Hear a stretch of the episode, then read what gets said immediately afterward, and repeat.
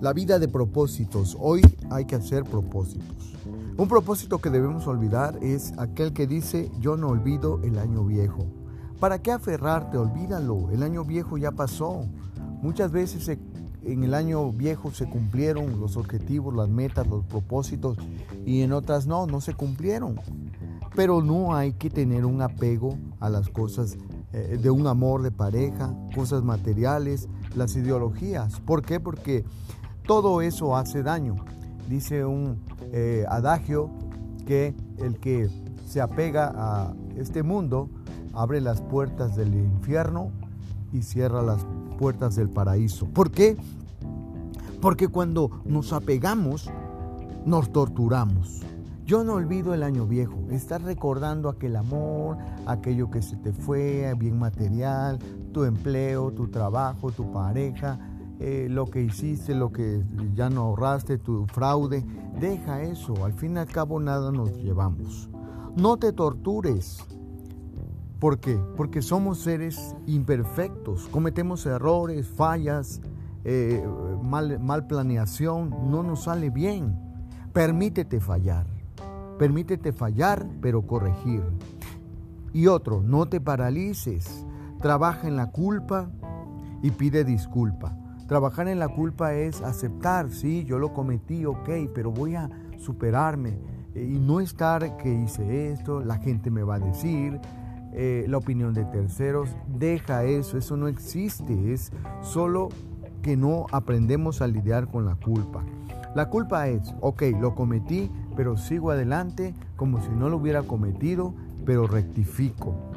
Y otro, pide disculpa. Normalmente esta vida cometemos errores a cada minuto, a cada segundo por exagerar.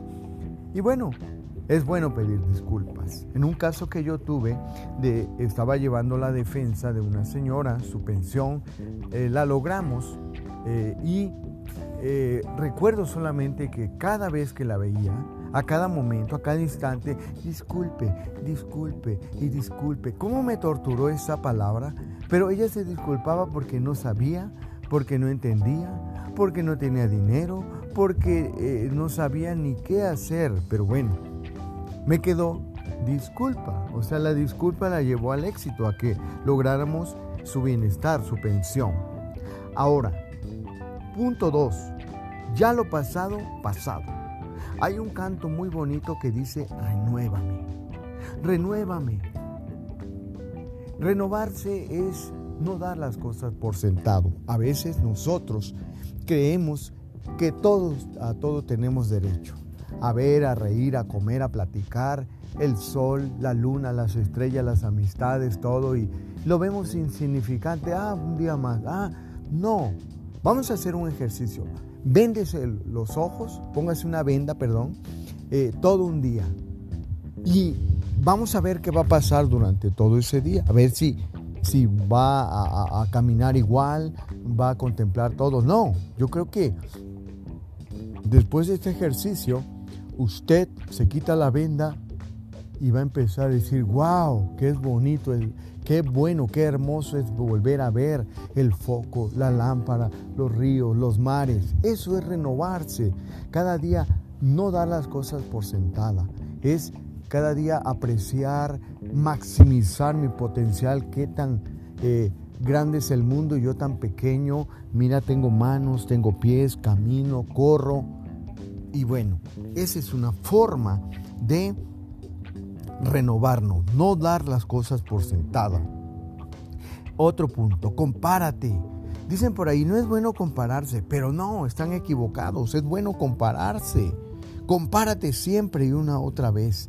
Hay una gran comparación entre el sabio y el insensato. El sabio invierte, busca la forma de acrecentar sus bienes materiales, potenciar su capacidad mental, física, espiritual. El insensato, por el contrario, derrocha su vida, su tiempo, su salud, no tiene metas, no tiene objetivos claros.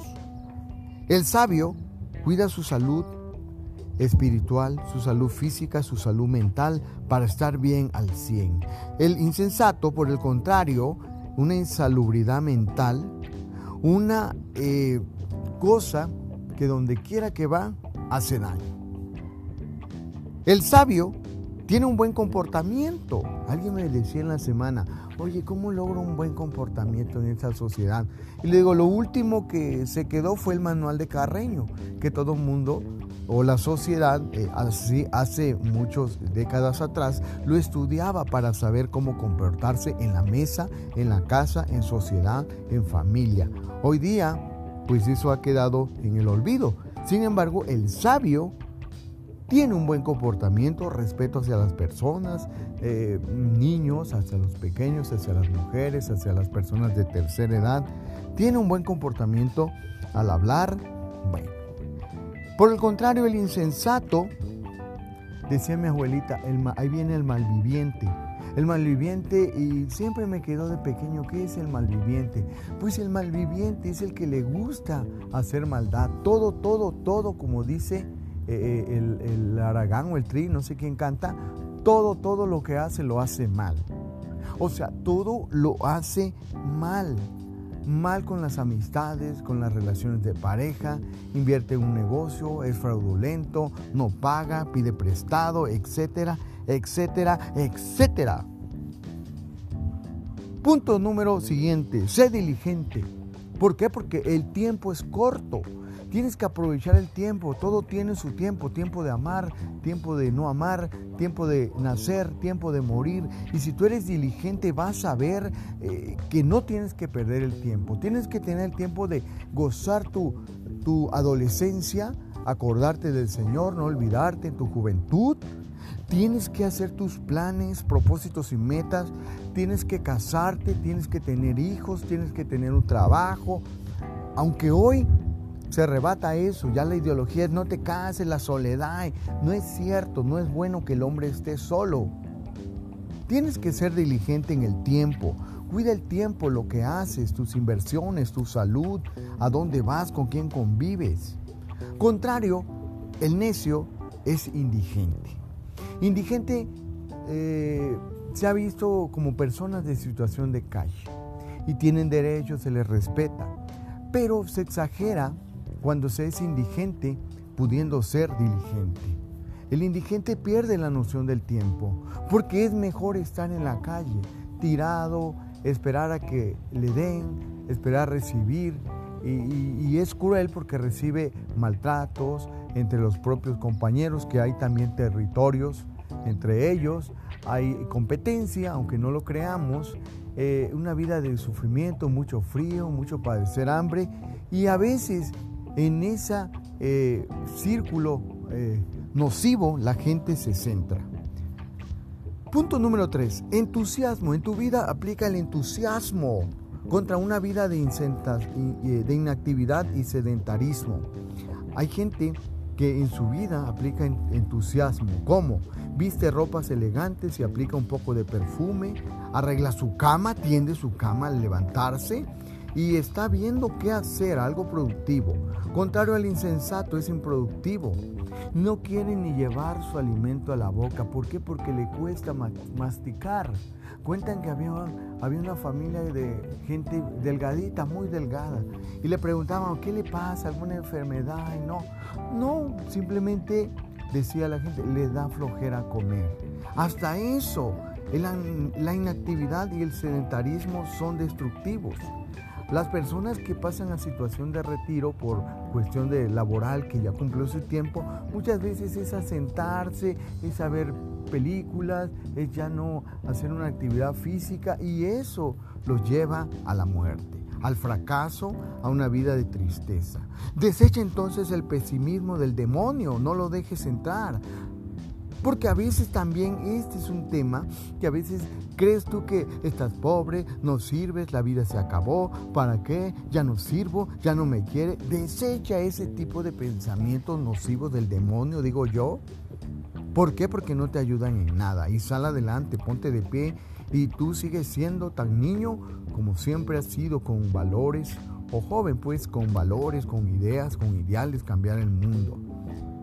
El pesimista, el, hombre insensato, por el contrario, dice recordar es volver a vivir. Sí, pero ¿qué vas a recordar? ¿A recordar el año viejo que no que yo no lo olvidas, a sufrir el apego a la pareja, a los bienes terrenales, a los bienes materiales que se fueron. No, no, no, no, no. Recordar qué cosa ni volver a vivir nada, es volver a sufrir. Tú en cambio a echarle muchas ganas, haz tu propósito y monitorealo. Consíguete un mentor que te ayude a monitorear tu progreso. En mi caso, eh, tengo un año, este año ya se fue y la verdad que estuve eh, con la intención de un libro. Pero al final de, este año me encontré a alguien que eh, le comenté del libro, bueno, estoy parado por las reglas del APA y no sé, derechos de autor. Y cuando de repente empieza a decir, ¿cómo va tu libro? Cada, cada día, cada semana, cada conversación. ¿Cómo va tu libro? ¿Cómo va tu libro? De tal manera que eso me hizo despertar y dice, sí, tengo que publicar este próximo año el libro. Y bueno, ahí aprovecho para hacerle eh, promoción. Bueno, es un error no tener pues un mentor, una guía, alguien que te esté monitoreando, que te esté impulsando, te hostigue, te recuerde qué debes hacer que debes casarte, que debes estudiar, que debes invertir, que debes de cuidar tu salud, que mejorar tu comportamiento y que te esté recordando que seas mejor, que te enseñe sabiduría, alguien que sea de valor, apropiate de gente que te aporte algo, no alguien que te dé ideas destructivas. Monitorea nuevamente tu progreso y que te ayude a monitorearlo. Finalmente, sé feliz, porque la vida la vida es breve y tienes que vivir contento y feliz, como lo recomendó Salomón. No hay nada más que comer, beber y disfrutar de el trabajo de todos los días, porque no hay más. Sé feliz. Un abrazo.